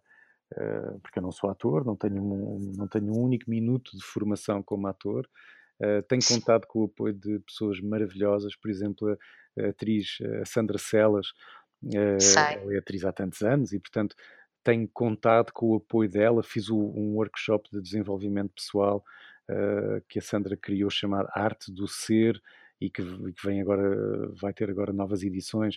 Não é preciso ser ator ou querer ser ator, mas vais ali trabalhar a tua forma de te expressares, de te mexeres, de, de gritares, de, de, não é? E, e, tem sido muito útil uh, contar com, com a amizade e com a experiência da, da Sandra, que, que percebeu uh, aqui algumas questões no meu processo de construir o personagem e ajudou-me, ajudou-me muito, nomeadamente a despir o personagem. Porque o Vasco, com uma enorme barba, com aquele ar de quem não toma banho há não sei quantos dias, triste, fuma que se farta, todo desgovernado, com a mesma roupa há não sei quanto tempo, a casa toda suja, que é o oposto da minha vida, tenho tudo organizadinho, tudo arrumado. Portanto, eu, eu de repente, por estar a viver tanto e a construir tanto esse personagem, eu apercebi-me que quando alguém dizia corta, ok malta, até amanhã, eu não cortava nada, eu continuava o Vasco. Continuava mas eu fiz questão, na minha inexperiência, de continuar o Vasco para nunca ser um Vasco diluído com um bocadinho de Ricardo. Eu sim, fiquei sim. meses num estado barbudo, depressivo, também um bocadinho desorganizado. Se calhar já não lavava a louça do jantar à hora de lavava na manhã seguinte, ou se calhar já. Ou seja, entrei aqui um bocadinho em modo Vasco para respirar e viver e ser, sim, ser o Vasco. E o que a Sandra me ajudou foi um bocadinho a despir o personagem. Sim. Porque ela dizia, estávamos juntos, e ela, tu estás um bocadinho, estás um bocadinho em baixo. Eu, não, estou bem. Hum, acho que tu estás aí um bocado ainda em Vasco. então ela ajudou-me com a sua imensa experiência. Ela é uma super atriz. Uh, é sido, então, nada disto teria sido possível uh, se eu tivesse alguns no meio do mar na Missão Magalhães. Verdade. Ricardo, voltando ao mar outra vez, tu estiveste, eu não sei, se, em, provavelmente em várias situações, uh, quase a morrer. Tive aqui alguns momentos um bocadinho aborrecidos, sim. Conta lá, qual foi o mais dramático? Ah, opa. Um, são tantos. Eu já tive coisas tão, tão pesadas. Uh... Já pensaste, eh, já, já passaste por uma situação em que, pronto, é desta, é desta que eu vou, é desta que esta vida acabou? Uh, já tive algumas situações em que percebi que já não havia muito mais que eu pudesse fazer, em que só me resta confiar no trabalho da minha super equipa e do pessoal do estaleiro e dos fornecedores, de todos para preparar aquela máquina, confiar na minha preparação e na minha experiência e dizer assim: neste momento estou verdadeiramente entregue ao que tiver que ser. É o verdadeiro seja o que Deus quiser, sabes? Sim. Embora não acredite que as coisas funcionem muito bem assim, mas é aquele momento de dizer assim: eu. Já não podes fazer mais nada. Sabes o que é? É uma das palavras mais lindas que eu adoro e que em português não me soa tão bem, mas é surrender. Surrender, sim. Como é que diz surrender em português? Uh... É, é entregar-te ao que tiver que ser. É, é, não é baixar os braços, não é desistir, não, é, não. é entrega. Não, não é, é de todo desistir, é. é? Sim. É, uh, maravilhoso esse momento. nesse momento. Há uma enorme liberdade nesse momento. Porque quando tu deixas de tentar controlar tudo e te entregas ao que tiver que ser, há muita força nesse momento porque estás a viver no presente, sabes? estás tão a viver no presente com tudo que é como se não houvesse futuro. Não há mais nada a não ser aquele momento. E isso é fortíssimo e isso é algo que eu tento manter na minha vida em terra. É viver no presente. E chora-se nesse momento? Por vezes chora-se e chora-se de medo e chora-se de ansiedade uh, e depois chora-se chora pelos outros e depois chora-se de alívio. choras de alívio quando, quando consegues perceber que afinal não foi o fim. Que coisa tem? É, é, é ver essa entrega total, sabes? É entregar-te ao que tiver que ser. Já fizeste é. tudo o que sabes, o barco está bem preparado, vive no momento. Olha, um dos meus truques é perceber que das coisas que mais assusta é o som, é o imenso barulho do vento a interagir com o barco, com os cabos, com as velas, com aquilo tudo assobia, assusta, as ondas a partirem ao teu lado, a partirem contra o barco. Tudo não, isso não é imagino. som, tudo isso é som. Então eu ponho uns headphones muito bons, ponho uma música qualquer, normalmente um Lenny Kravitz, uns Beatles, algo assim, e de repente acabei de cortar completamente esse estímulo que é o som do problema. E neste momento só sinto o problema ou vejo o problema. Mas se eu estiver dentro do barco, rodeado de almofadas, sentado num puff para estar protegido, com o meu capacete, com as cotoveleiras, porque aquilo está a abanar bastante, mas eu já não estou a ver o problema e já não estou a ouvir o problema. Neste momento eu estou sentado numa coisa que mexe bastante, a ouvir uma música espetacular, como se fosse assim uma espécie de montanha russa. Mas tu entende? E durante Entendo. breves momentos eu tenho que fazer isto. Para Tens medo da morte? Não, mas eu preciso é de manter a ferramenta saudável. Eu tenho que estar saudável para enfrentar o que aí vem. Então permite-me estes momentos da música. Ok, já estou bem outra vez. Vou lá para fora e volto a enfrentar o inevitável, não é? Cabeça na areia. É, espera, eu já venho. Estou com um bocadinho de medo. Deixa-me ir ali ouvir um bocadinho de Lenny Kravitz. Oh, Madre Deus, não é? Bora. E depois lá vou, ok, está-se bem, bora lá. Renovado. E se tu entrares em harmonia com o que te rodeia, a capacidade do ser humano, a nossa capacidade de adaptação é formidável. Se nós estamos a navegar no Tejo com 15 nós de vento, é um dia porreiro, um típico dia de verão, está tudo bem. Depois entrar nortada à tarde, já estão 20 e tal nós de vento. Um bocadinho mais desconfortável, um bocadinho mais desafiante. Mas agora imagina que isto sobe em alto mar para 30, 40, 50 nós de vento. Quando volta para os 30, de repente parece que estás a navegar num, numa barragem, fica tudo calminho. Mas esses 30 já eram muito no Tejo à tarde. Sim. Portanto, a, a, nossa capacidade de relativizar a escala do estímulo negativo é impressionante. Por isso é que nós se deixarmos de comer durante três dias, tu tens mais fome no primeiro dia do que no segundo ou no terceiro. Exatamente. Porque nos adaptamos. Pensas em alguém nestes momentos em que vês a vida a fugir? Pouco. eu fico eu sou muito mãe, focado. Eu sou mãe, nem nos filhos. Eu tenho que estar muito focado no que estou a fazer. E portanto eu entro em modo militar. É o termo certo. Quando a coisa começa a ficar um bocadinho mais frágil, isso que... não quer dizer que não ames os teus filhos tanto quanto eu, eu sei. Tem nada a ver, mas, nada a mas ver. É, é uma forma diferente de viver o amor também. Eu tinha que pensar um bocadinho mais nessa tua questão, porque hum, não uma coisa não invalida a outra. Eu estou é imensamente focado na missão. E, e na tua sobrevivência? E é o modo militar. O modo militar é imagina, vais a caminhar serenamente na Rua Augusta uh, e começa a chover e tu não vieste preparada para essa chuva e ficas desconfortavelmente encharcada. Não é, não é agradável, não é? Sim. No mar, quando tu estás completamente ensopada três dias seguidos, ou vais continuar aborrecida com esse facto e esse desconforto, ou dizes a ti mesma: Espera, esta é a minha nova realidade aguenta, foca-te noutra coisa. E aguentas e já tiraste isso da tua cabeça completamente e estás novamente focado no que é mais importante naquele momento. Isto é o modo militar. Portanto, quando eu entro em modo militar, tudo tem que ser feito na mesma, independentemente de frio, fome, estar eh, todo ensopado, desconfortável, porque os níveis de desconforto são bastante grandes, não é? Tudo é, tudo é difícil. Não, não imagino. É tudo... Eu passo a vida a dizer que não imagino é tudo bastante desafiante. Claro que tenho dias perfeitos. Tudo muito calminho, tudo lindo, é tudo perfeito, está tudo bem.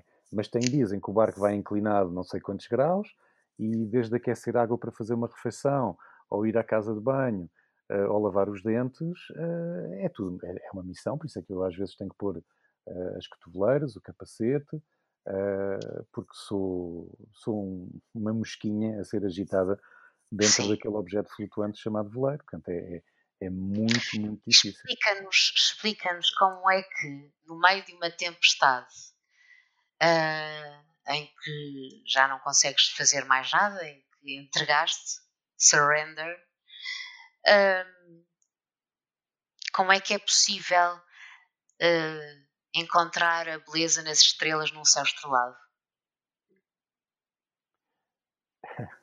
a natureza é sempre uma imensa inspiração. Porque eu, eu li alguns, ou ouvi alguns dizer, tu dizeres que, que no, nos momentos de aflição fizeste um esforço para te concentrar no que havia de bonito no meio de, de, daquela tormenta toda, não é? Uhum. E, que, e que encontraste a beleza nas estrelas. Mas a maior parte das pessoas uh, tem dificuldades em entender como é que isso se faz.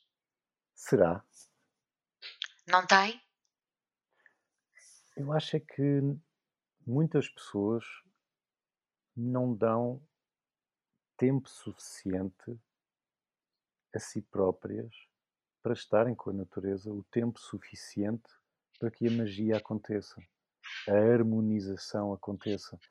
Quando eu estou no meio de uma tempestade, ela não, não é inimiga, ela não me está. Te... Eu não sou suficientemente importante para a tempestade estar ali por causa de mim para me fazer mal. Portanto, a tempestade está a fazer o que elas fazem. É apenas o ritmo da Mãe Terra. É o planeta a fazer o que faz. Às vezes está sol, às vezes está chuva, às vezes está vento, às vezes não está vento, às vezes há uma tempestade e quem anda à chuva molha-se. Portanto, eu não vejo o, a tempestade como, como um, um, ser negativo que está ali para mim. Como um inimigo. De todo. E felizmente eu tenho uma escola, eh, uma infância eh, de mar eh, a apanhar ondas, em surf, em bodyboard, em fazer carreirinhas. Essa escola marítima permitiu-me gostar das ondas, gostar de ondas grandes, gostar do espetáculo que é o mar revoltado. Quem não gosta de fazer uma caminhada junto ao mar num dia de tempestade? A questão Sim. é que eu estou na tempestade. E às vezes estou no sítio e no momento em que a tempestade começa a nascer e vês uma tempestade a nascer. É muito bonito. É um privilégio. É, é teres um widescreen TV ou um cinema, como é que é? IMAX. Só para ti, Ricardo, em primeira fila, e tu tá estás ali, uau, em exclusivo, e estás a ver é algo que não Mas estás, estás prestes a poder ficar eh, ir desta para melhor, não é? E não estás exatamente nesse estado quando pegas no teu carro e fazes uma viagem Lisboa-Porto? Sim. Em que estás a confiar em milhares de indivíduos à tua volta, cada um com a sua arma nas mãos, chamado carro. Eu ali não. Estou com uma natureza justa e equilibrada e em harmonia. E o único ser que ali está, que se tem que adaptar para sobreviver, sou eu. Porque de resto tudo funciona. Os golfinhos não estão com medo, as baleias não estão incomodadas e os pássaros estão a adorar.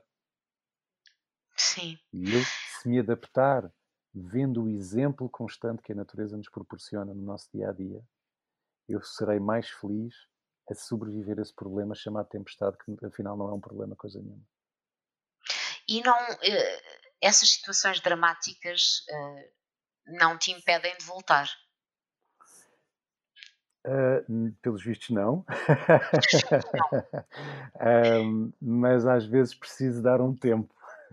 Se tu fores ver, eu tenho anos muito intensos de mar, de viagens, mas depois há ali uma pausa, por exemplo fiz muita coisa em 2001, mas depois só fiz muita coisa em 2003. E depois só fiz em 2005, por 2006 foi praticamente sempre em viagem. E depois não voltei para o mar, nas minhas missões, até 2011. Voltei para o mar a comandar barcos no Mónaco, aqueles super iates. Sou comandante desses barcos há muitos anos. Às vezes vou lá fazer uma perninha disso mas eu só voltei para, para o modo Bieber, não é, Ricardo Marques, em 2011, 2012. E depois foi um super projeto. Depois só foi 2014. É preciso dar tempo. A é última é vez. Dar... A última é vez. É preciso esquecer. Não é esquecer, é tempo para processar, interiorizar, eh, pensar no que foi, nas vivências, naquele, naquele momento mais difícil, naquele momento bonito quando tu vais ao cinema e gostas do filme, ele não acabou ali. Vais falar sobre o filme, vais, se calhar, estudar e investigar o filme, vais querer saber mais coisas sobre os atores. E é isto que eu faço. Eu, depois da viagem, gosto de a sentir mais um pouco. E por isso é que normalmente fico aqui dois, três anos entre cada grande missão. Sempre vez... a preparar a próxima. Não necessariamente, não. Não? Uh, não, eu uh, fico tranquilamente desligado até voltar a ser ativado por qualquer sentimento ou noção de qualquer alinhamento que se está a proporcionar. E se eu começo a sentir isso, começa a alinhar os pinguins e depois, no momento, logo se percebe se a coisa se vai concretizar ou não. Mas eu tenho sempre ideias na manga, não todas que têm a ver com mar ou com viagens. Uh, por isso, olha, posso dizer serenamente que a última vez que eu uh, uh, estava em modo missão e naveguei, velejei no nosso barco, foi dia 31 de dezembro de 2017. Não fui para o mar todo 2018, todo 2019 e agora em 2020 ainda não fui para o mar. O barco está doca seca, em estaleiro, serenamente. E não sentes falta? Não, não. Serenamente a aguardar a sua Ainda não sentiste falta, sim. Sabes que eu, eu gosto do mar, gosto daquele barco, mas não estou aqui com aquela saudade de hobby. Não é o meu hobby. Entende? Sim. Uh, Sim. É, é, é, muito intenso e quando eu entro naquele modo, leva tudo que há em mim. Eu dou tudo para preparar o barco, reunir as entidades certas, os parceiros certos, a equipa certa e depois lá vou eu para o mar com aquele lindo veleiro para cumprir Sim. algo importante. Alguém que, que, como tu, que tem uh, alguma necessidade de, de silêncio, de, de, estar sozinho. Uh, gosta de pessoas. Gosto de algumas pessoas. E relacionas-te de forma particular com as pessoas? Ou seja, és homem de grandes jantaradas, grandes almoçaradas, grandes convívios, uh, ir a festas, sei lá. Ou, ou não, és mais introvertido? Então, uh, respondendo ao que tu acabaste de dizer, não, não e não, tanto jantaradas, festas aqui, acho que sabes que já nem me convidam, já ninguém me convida para nada, porque já sabem que eu nunca vou.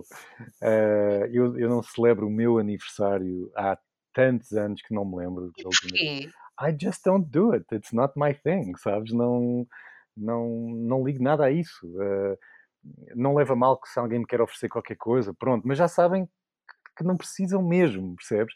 E já começam a não oferecer porque na verdade eu não ligo, não sou muito despegado de tudo, uh, a minha vida é muito simples, a minha casa é muito simples, estou sempre a oferecer tudo, livros, roupa, uh, nada acumula.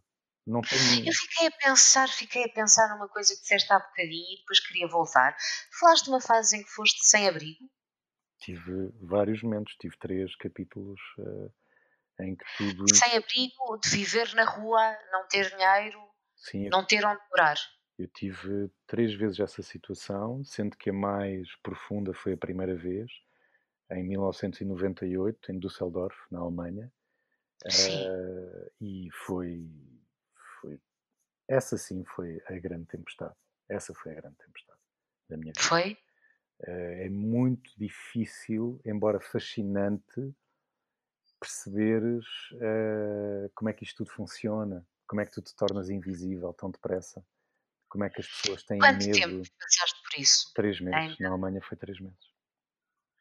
Tu podias uh, voltar para casa ou não? Uh, não sei. Naquelas, naquelas circunstâncias, não. Naquelas não. circunstâncias eu tive que. Uh, a, necessidade aguça o engenho, não é? E, e, é uma história incrível como é que aquele momento todo se proporcionou, o antes, o durante, o depois, como é que eu me coloquei naquela posição, sabendo perfeitamente que podia estar naquela posição se as coisas não alinhassem, mas resumindo e concluindo, eu arrisquei tudo, a coisa não conectou como era suposto ter conectado, logo perdi tudo e comecei do zero, embora seja Sim. um zero relativo quando tens 21 anos, não é? Não se perde grande coisa. Mas uh, fui fechar esse negócio um ano e meio depois, uh, na casa-mãe nos Estados Unidos, em Washington, D.C. Uh, eh, e, e tudo, tudo, está tudo certo, sabes? E essas tempestades são mais agressivas para ti do que as tempestades do mar? É uma agressão diferente e que me magoa enquanto a tempestade do mar não magoa os meus sentimentos. Sim. Eu não sinto solidão no mar. Estou sozinho e esse sozinho é uma é uma descrição geográfica. Eu neste, nesta latitude e nesta longitude estou sem mais ninguém. Mas a solidão é uma sensação de dentro. Está cá.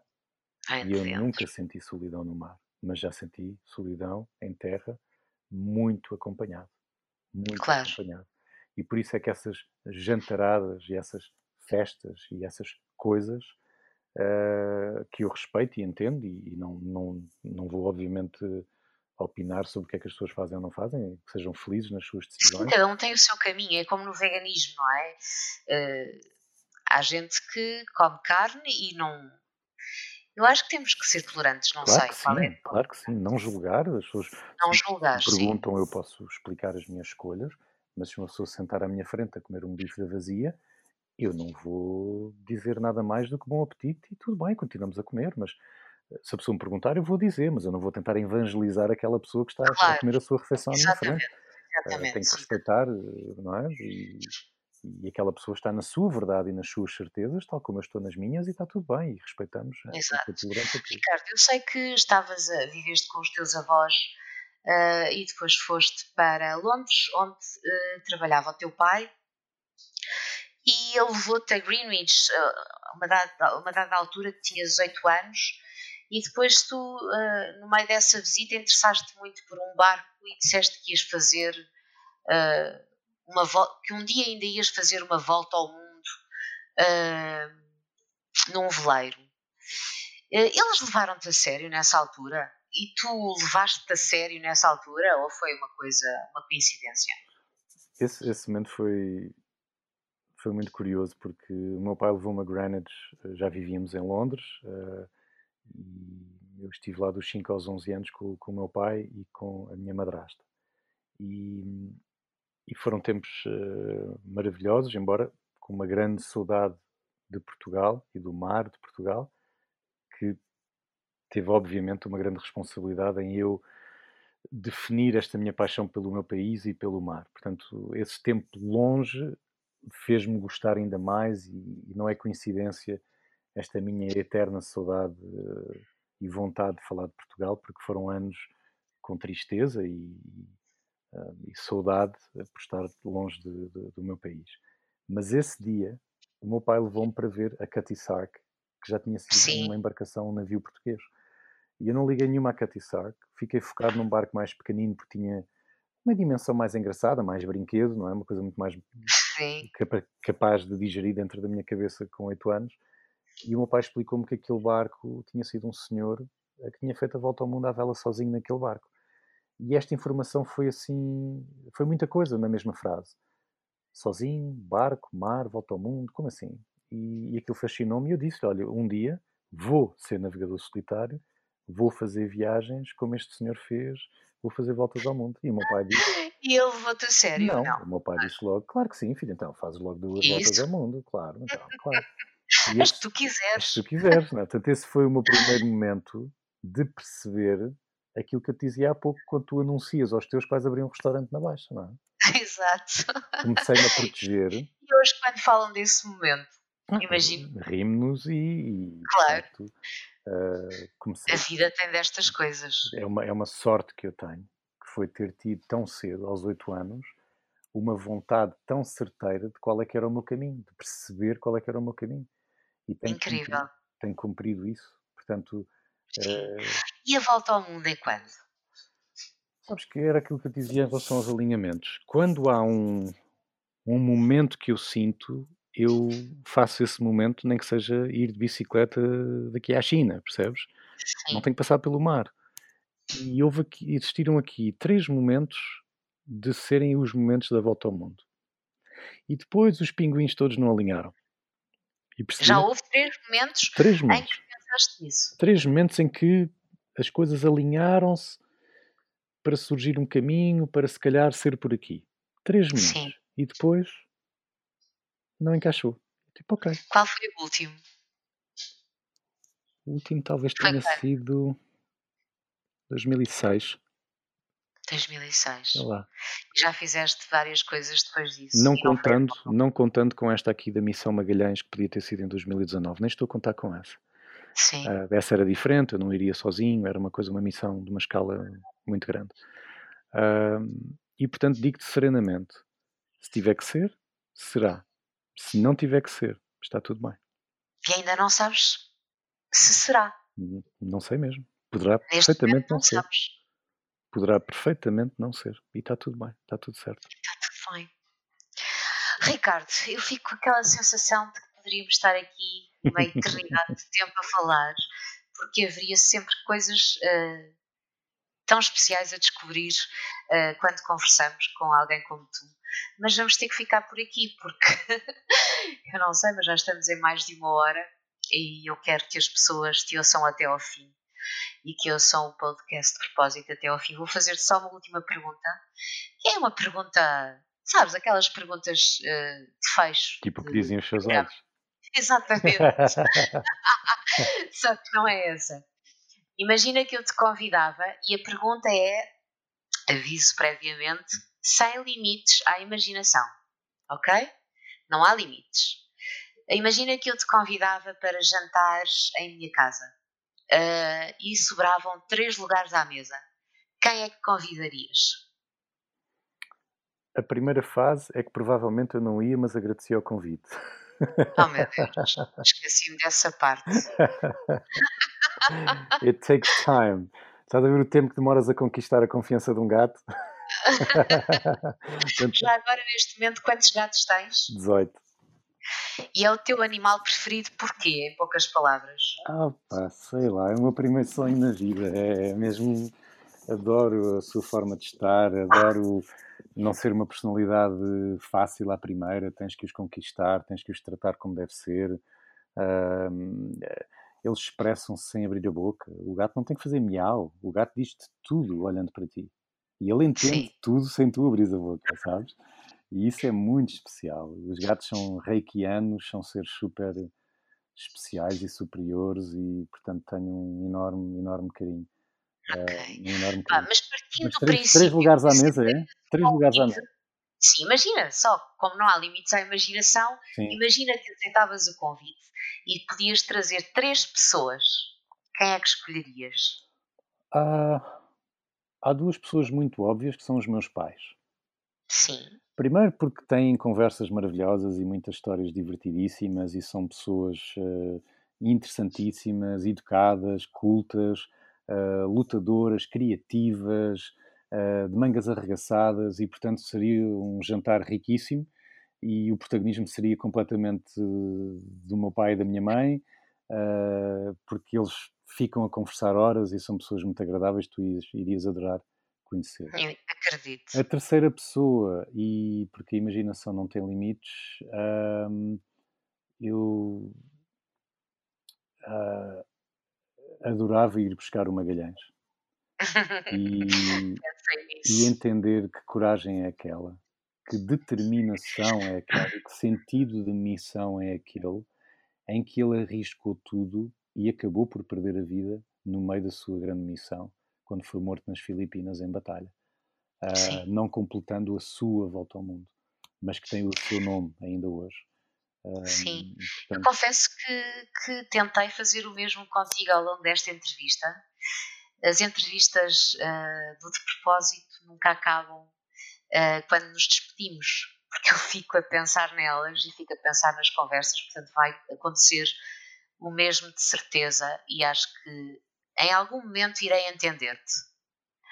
Obrigada, Ricardo, por esta partilha tão generosa da tua história e das tuas experiências e eu espero que inspire muita gente, tenho a certeza que sim. Obrigado, Silvia. Olha, não sei se já percebeste, mas eh, como tu disseste tantas vezes, não imagino, não imagino, não imagino, eu vou-te levar para o mar um dia, sabes isso, não sabes?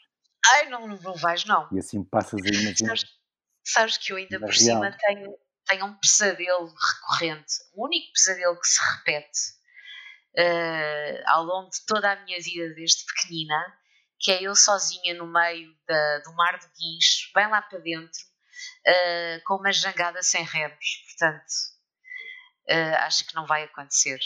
Pois, mas olha, essa da jangada no Guincho não recomendo. mas muito obrigada. tenho muito gosto em, em, te levar para o mar num, numa viagem assim curtinha, mas para tu curtinha. um bocadinho este mundo maravilhoso. Que, é, que é Obrigada por tudo, Ricardo, e até breve. Tudo bom. E obrigado. Tudo bom. Obrigado. Obrigada. Hoje o de propósito fica por aqui. Obrigada por nos ouvirem e até à próxima história de vida. Porque a vida de um é a vida de muitos. Afinal, não somos assim tão diferentes uns dos outros. De propósito, até já e um beijo.